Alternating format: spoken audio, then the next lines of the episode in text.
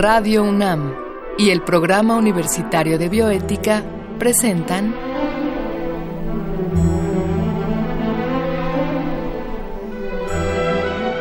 El Árbol de las Ideas. Arte, ciencia y filosofía para la vida.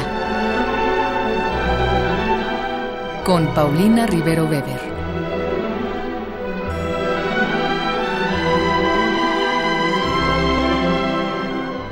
Es un gusto estar acá nuevamente con ustedes. Yo soy Paulina Rivero Weber, directora del Programa Universitario de Bioética, y estamos acá nuevamente al aire para la transmisión de este programa, El Árbol de las Ideas. Y en esta ocasión vamos a hablar de un tema eh, que quizá resulte un tanto novedoso, zooturismo. Vamos a ver en qué consiste esto, qué podemos hacer todos para colaborar con, con una buena práctica en torno al soturismo y para ello vamos a contar con la presencia del doctor Gino Yafet Quintero Venegas y de manera previa, como siempre, escucharemos una cápsula que el Programa Universitario de Bioética y Radio UNAM han preparado para ustedes. En tus próximas vacaciones, ¿te gustaría nadar con delfines o sumergirte en una jaula rodeada de tiburones? ¿Llevarías a tu familia a pasear sobre el lomo de un elefante ¿O te tomarías una selfie junto a un tigre para compartirla en redes sociales? Cada año, millones de turistas en todo el mundo son seducidos por este tipo de actividades. Los atrae la promesa de acercarse a la naturaleza para vivir una experiencia única y fascinante. Sin embargo, pocas veces somos conscientes de que los animales usados en la industria turística suelen sufrir maltrato y explotación. Muchas atracciones turísticas aparentemente inofensivas esconden prácticas inaceptables desde el punto de vista del bienestar animal. Por ejemplo, en Tailandia, los elefantes son sometidos a un cruel proceso de adiestramiento conocido como payan. Este consiste en separar a los elefantes jóvenes de sus madres, encerrarlos, privarlos de agua y alimento y golpearlos hasta volverlos completamente sumisos a la voluntad de su dueño. Otro caso es el del Templo del Tigre, un santuario supuestamente budista que alberga a numerosos tigres. A estos animales se les cortan las garras y se les droga para que sean mansos con los turistas. Por último, también hay que considerar que especies como las ballenas y los delfines modifican sus patrones de comportamiento al verse forzados a interactuar con seres humanos. Además de este tipo de actividades turísticas, Existen otras cuyo objetivo declarado es la muerte y el sufrimiento de los animales. Una de ellas es el safari de cacería que se lleva a cabo en África. Otra, más cercana a nosotros, es la tauromaquia, donde se tortura hasta la muerte a un ser vivo en nombre de supuestos valores tradicionales. En España, México y Colombia, dicha actividad ha dado lugar al tauroturismo. Año con año, miles de visitantes acuden a presenciar este acto sangriento. Muchos países lo prohíben. No en vano se parece al espectáculo que daban los gladiadores en el Coliseo romano.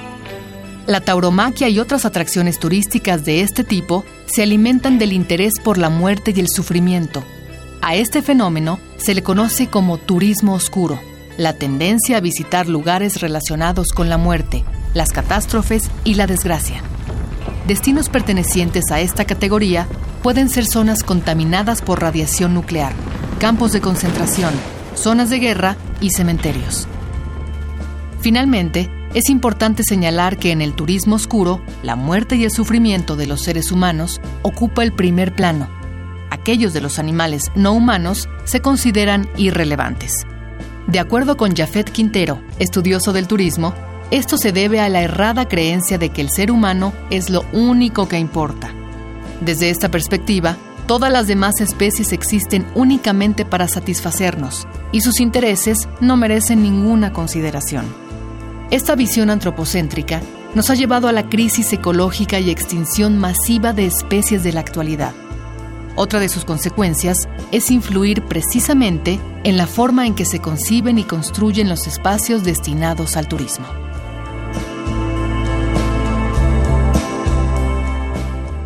Estamos acá de regreso, les decía yo que está con nosotros el doctor Gino Yafet Quintero Venegas. Él es licenciado, maestro y doctor en geografía acá de nuestra universidad y imparte la asignatura Ciencia y Sociedad en la Facultad de Química y Zoogeografía en el Colegio de Geografía de la Facultad de Filosofía y Letras de la UNAM. ¿Qué les puedo decir? Pues el doctor ha investigado mucho sobre la cuestión de la geografía y el turismo, sobre la geografía regional y la geografía de los animales, y ha publicado eh, varias cuestiones en torno al turismo en pueblos mágicos, por ejemplo, y, lo que implica ese turismo para los animales. Ha eh, publicado en torno a la tauromaquia como recurso turístico y al vínculo, por supuesto, entre la ética y las experiencias que todos tenemos cuando somos turistas. Jafet, querido, muchas gracias por estar acá, por aceptar la invitación a dialogar. No, pues muchas gracias, Paulina, por esta invitación. No, pues un gusto, Jafet. A ver, primero que nada, platícanos, ¿Qué es el soturismo? ¿Cómo lo definirías tú?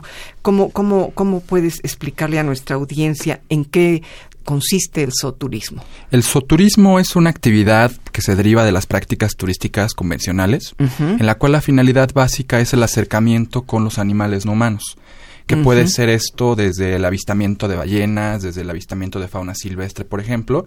Y hay un espectro muy grande ahí, porque ir a un zoológico, aunque no es fauna silvestre o está enclaustrada, claro. pues a fin de cuentas sigue siendo parte del soturismo. Claro. Y pues no solamente es eso, o sea, es el hecho de que me voy a subir un elefante, el hecho de que va a tener un contacto directo con alguna especie, pero lo que se ha visto recientemente en las investigaciones es que el soturismo no tiene que estar presente el animal vivo propiamente para que se pueda considerar como tal.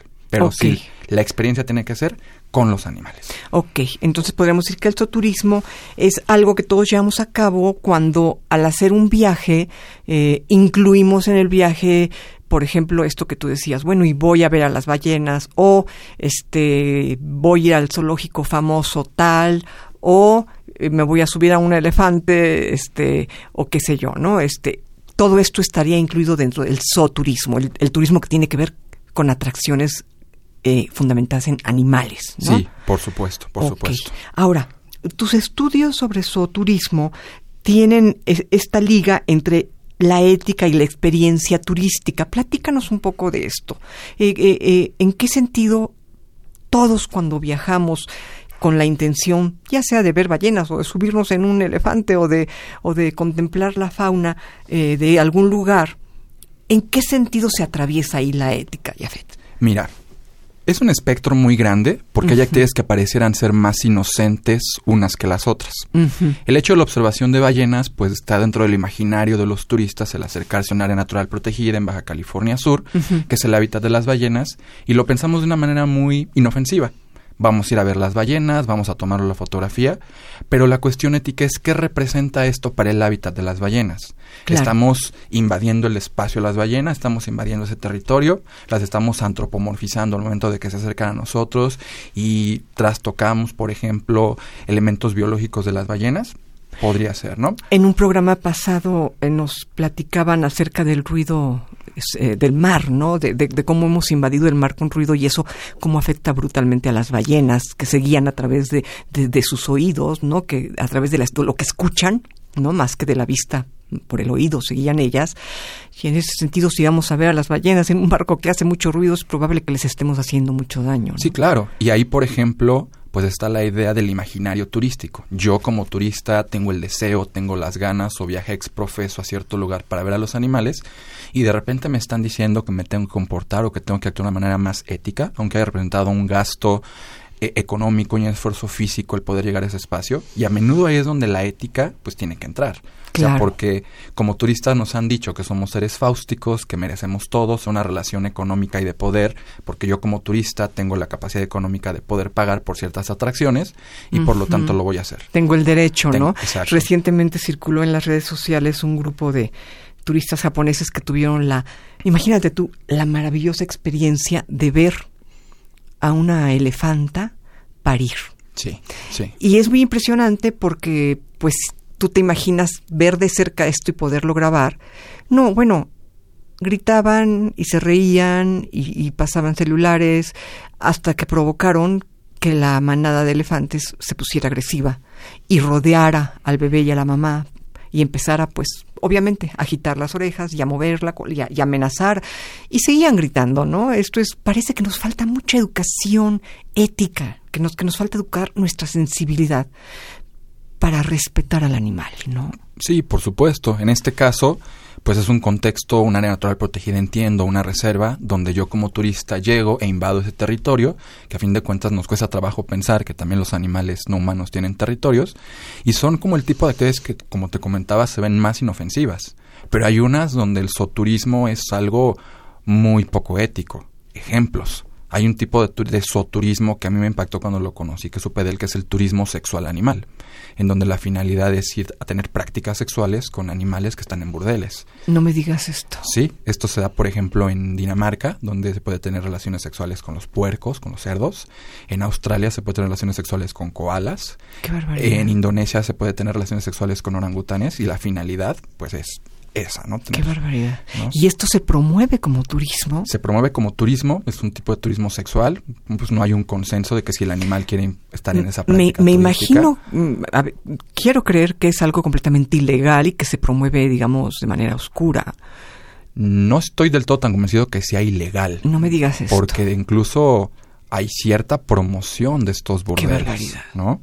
Eso es como un elemento de lo más digamos violar orangutanas, violar cerdos, violar animales, en pocas palabras. O la otra, el otro tipo de turismo, de soturismo, aquí en, o sea, aquí en México pues un poco lo tenemos, el tauroturismo, la finalidad de venir a México con tal de una corrida de toros, está presente la idea del animal, pero que implica? Estás viendo un espectáculo cuya finalidad es matar al animal. Claro. Y donde más involucrados están los animales, no humanos, pero que están invisibilizados por completo, pues es en el turismo gastronómico ver a los animales como si fueran ingredientes y el querer probar, no sé, una hamburguesa que está elaborada a partir de carne de canguro como en Australia o aquí en México probar, no sé, especies exóticas o silvestres, mal llamadas así, ¿no? A fin de cuentas, porque es mi gusto, mi paladar y no quiero tener una experiencia turística incompleta si me ofrecen ese platillo en el lugar de destino.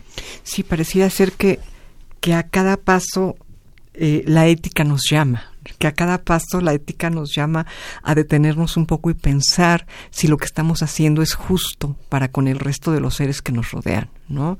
Algo tan inocente como dices tú, como es el platillo típico de acá es comerte a este animalito, ¿no? Bueno, ¿en qué medida tenemos el derecho de hacerlo, no? Pareciera que no podemos escapar a esta reflexión ética, ¿no? Ahora, hay una gama muy amplia, a mi modo de ver, de este turismo en el cual la gente va a ver a los animales de, una manera supuestamente inocente, sin hacerles daño, pero lo que hay detrás no es tan inocente. ¿Qué podemos hacer para concientizar a la gente de que no todo esto que se ve tan ingenuo y tan simpático como nadar con un delfino o abrazar un elefante que pinta y implica tortura, implica pérdida de libertad, ¿Qué, podemos hacer, Jafet? Yo creo que se tiene que empezar a concientizar a la población, a ser responsables a los turistas de nuestras prácticas, porque muchas veces el turismo representa acciones no consensuadas entre las dos partes, entre el turista y los locales o entre el turista y los agentes que están involucrados en la dinámica turística. En este caso los animales. Los animales son vistos de manera generalizada como meros recursos que están ahí para deleite del turista. Y habrá que ponernos a pensar si la población realmente sabe qué es lo que están causando sus actos, cuáles son esas consecuencias. Y efectivamente, o sea, es curioso cómo los, muchos de los turistas dicen, yo quisiera tener una práctica soturística porque me gustan los animales, porque amo los animales, porque quiero ir a ver a los elefantes, a los delfines, a las ballenas, pero que en el fondo eso repercute muy fuerte en la dinámica natural, biológica de los animales, porque no solamente están confinados en algunas ocasiones, sino que aparte estamos invadiendo sus espacios. En otras ocasiones se les ve como meros recursos que están a merced del turista, como si fueran objetos y que están ahí para nuestro deleite. Sí, como ir a ver a las luciérnagas, pero las estás pisando, o como ir a ver a las monarcas, pero estás acabando con su ambiente, ¿no? Es un poco este egoísmo de vale la pena para que yo lo vea, ¿no? Este, pues no, no vale la pena realmente. Aunque a veces, y a mí me cuesta mucho trabajo entender esto, poner como en justo medio, eh, porque me quedo pensando en el caso del turismo cinegético, el turismo de cacería que se da en Baja California Sur, en, el volcán de las Tres Vírgenes. Sí, yo entiendo perfectamente que no es nada ético que un turista vaya, pague 20 mil dólares por cazar un borrego cimarrón, porque pues el borrego pues lo que quiere como interés básico es vivir. Pero lo que se argumenta muchas veces es que si esa actividad económica no existiera, pues seguramente el ecosistema ya se lo habrían acabado, el borrego cimarrón ya estaría extinto, y es la gran paradoja de matar para conservar. Que, aquí llegamos qué, pena que tengamos que llegar a eso para salvar un lugar. Sí, por supuesto. Qué pena que no lo hagamos por, por, por conservar ese lugar maravilloso y por amor a la naturaleza. Sí, sí.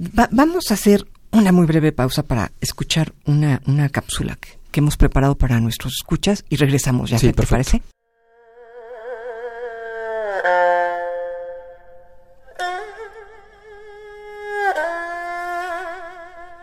Nadar en una laguna radiactiva, visitar zonas inhabitables, pasear por los campos de concentración nazi, vivir en carne propia los peligros que enfrentan los migrantes, o visitar un museo con miles de cráneos humanos para recordar el genocidio de Ruanda. Quizá esta no sea nuestra idea de disfrutar de unas merecidas vacaciones, pero cada vez más personas se inclinan por visitar lugares relacionados con la muerte, las catástrofes y lo macabro. El fenómeno ha ido ganando fuerza en las últimas décadas. Se le conoce como turismo oscuro o tanatoturismo. Si bien el turismo oscuro se originó en el Reino Unido, desde hace mucho tiempo, buena parte de la humanidad ha sentido una extraña fascinación por la muerte. Esto se hizo especialmente notorio a partir del siglo XIX con el romanticismo, una corriente artística que explotó la simbología de lo oscuro y la decadencia, sin embargo, además del placer estético, otros motivos hacen que las personas visiten lugares sombríos. En ocasiones, es una búsqueda de entretenimiento y otras veces se trata de entender mejor determinados sucesos históricos. Al analizar dicho fenómeno, se ha hablado incluso de la necesidad de afianzar un sentimiento de seguridad frente a quienes han muerto. El tanatoturismo ha sido abordado recientemente por El Otro Turismo, una serie documental de Netflix. En ella, el periodista neozelandés David Farrier visita destinos considerados parte del turismo oscuro. En Japón, por ejemplo, se adentra en zonas que fueron prohibidas tras el accidente nuclear de Fukushima en 2011. Además, incursiona en un bosque cercano al monte Fuji, conocido como el Mar de Árboles, un sitio elegido por muchos suicidas como destino final. En Colombia, de modo parecido, Farrier toma un tour para conocer los lugares que frecuentaba el narcotraficante Pablo Escobar. El otro turismo explora las zonas que llevan a la gente a practicar el tanatoturismo y se pregunta sobre los dilemas éticos que puede suscitar. ¿Es correcto promocionar tales destinos? ¿No es este un modo de lucrar con la muerte y la desgracia ajenas?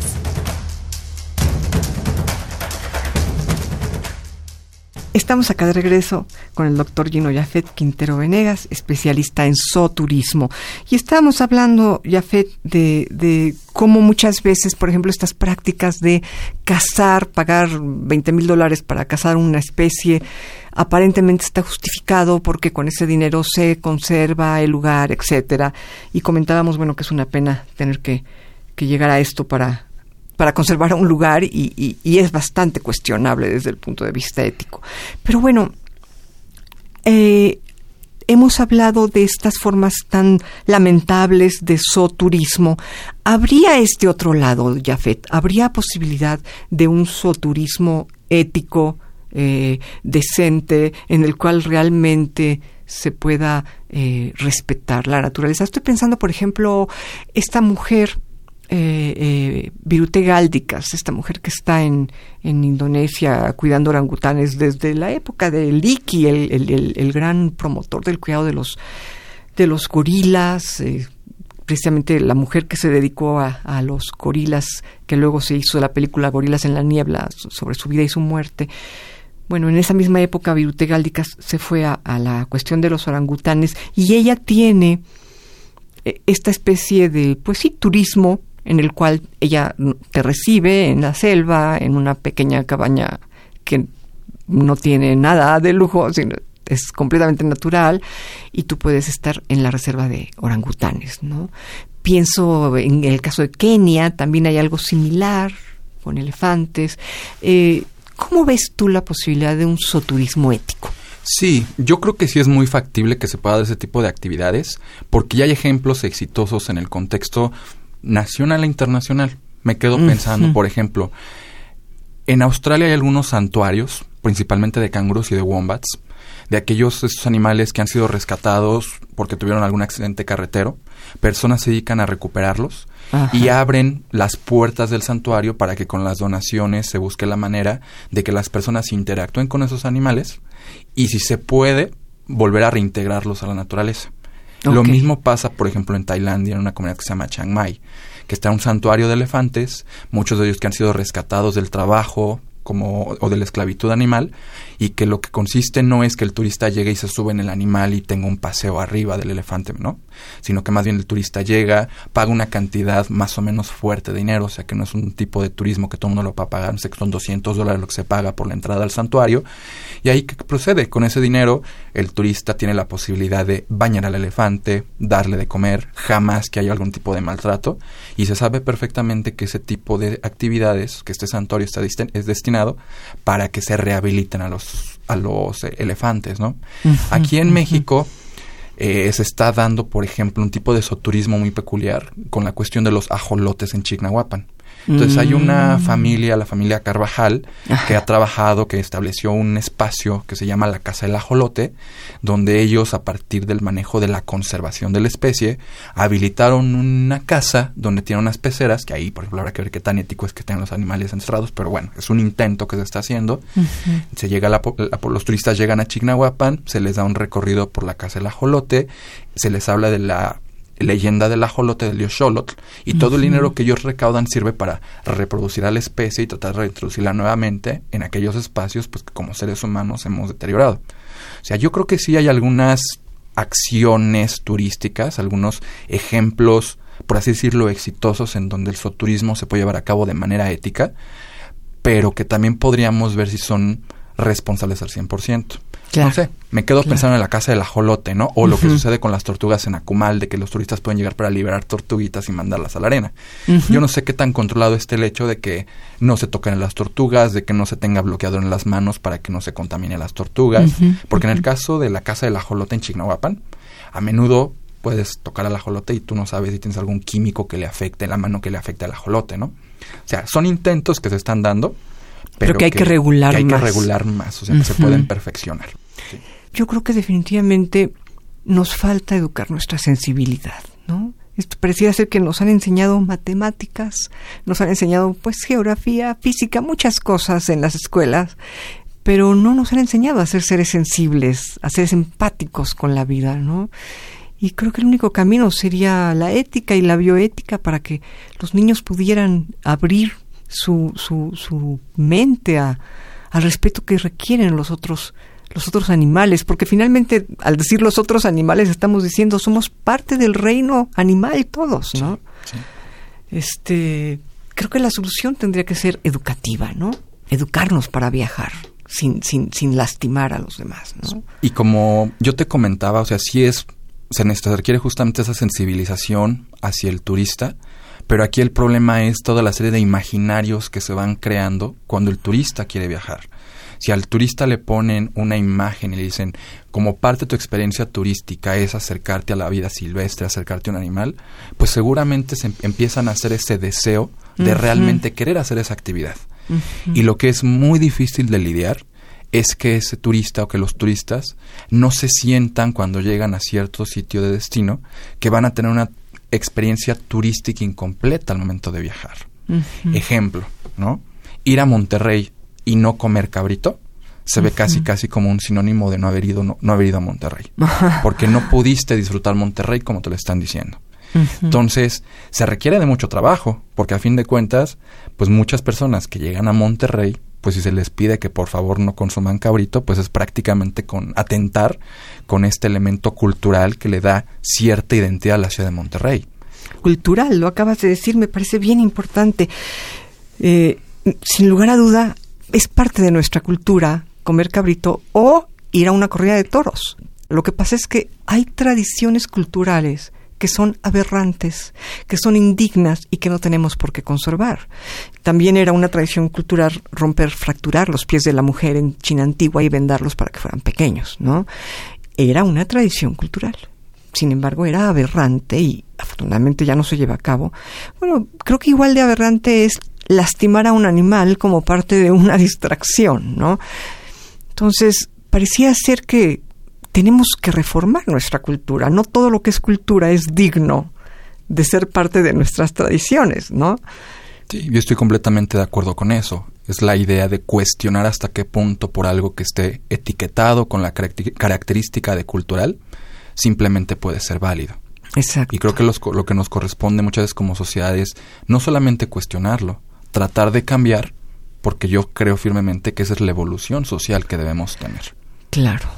Bueno, pues esperamos que pronto logremos que, la ética y la bioética llegue a primaria, porque yo creo que ahí está la base, ya Si le enseñamos a nuestros niños a viajar sin pisar lo que queda junto a ellos, creo que podríamos tener esperanzas para un futuro mejor, ¿no? Sí, claro, por supuesto. Es respetar la vida, ¿no? Eh, creo que, no sé cómo lo veas tú, me parece que, que, que en algunos lugares se ha logrado y creo que mientras más insistamos en educar, mayores posibilidades habrá, ¿no? Pero bueno, creo que también lo comentábamos antes de que iniciara el programa, la única que nos queda es creer que podemos lograrlo, ¿no? Por supuesto. Creer que podemos lograrlo, luchar por aquello en lo que creemos, luchar por la educación, una educación ética. Y bueno, si lo logramos o no ya estará por verse, pero pues tenemos que vivir creyendo que podemos hacerlo. Creo que no hay otra forma de hacerlo, ¿no? Sí, completamente de acuerdo. Posiblemente yo me, yo muera, no ve el cambio, pero si no empiezo, entonces ¿qué? O sea, no se empieza solamente por las vendas de que no verá uno ningún cambio. Claro. Completamente, Jafet. Pues no sabes cuánto te agradezco que hayas aceptado esta invitación a dialogar con nosotros. Seguramente nuestros radioescuchas pues tendrán mucho que meditar en torno a su próximo viaje.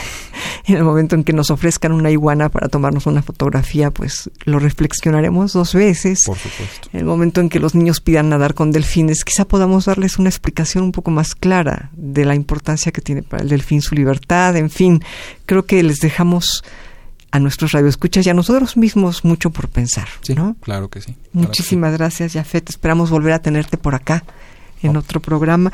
Y bueno, pues se nos acaba el tiempo. Yo quiero darle las gracias a, a no solamente al doctor Jafet Quintero por estar acá, sino también a ustedes por habernos escuchado y por supuesto a nuestro querido productor Marco Lubián y en controles técnicos a Susana Trejo y escuchamos, como siempre, la voz de Gisela Ramírez y en las cápsulas eh, originales de Diego Francisco Dionisio Hernández, escuchamos la adaptación de Andrea González. Y se despide de ustedes su amiga y servidora Paulina Rivero Weber.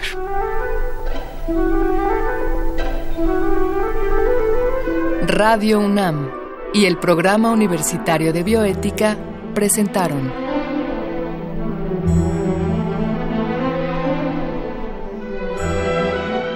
El árbol de las ideas. Arte, ciencia y filosofía para la vida. Con Paulina Rivero Weber.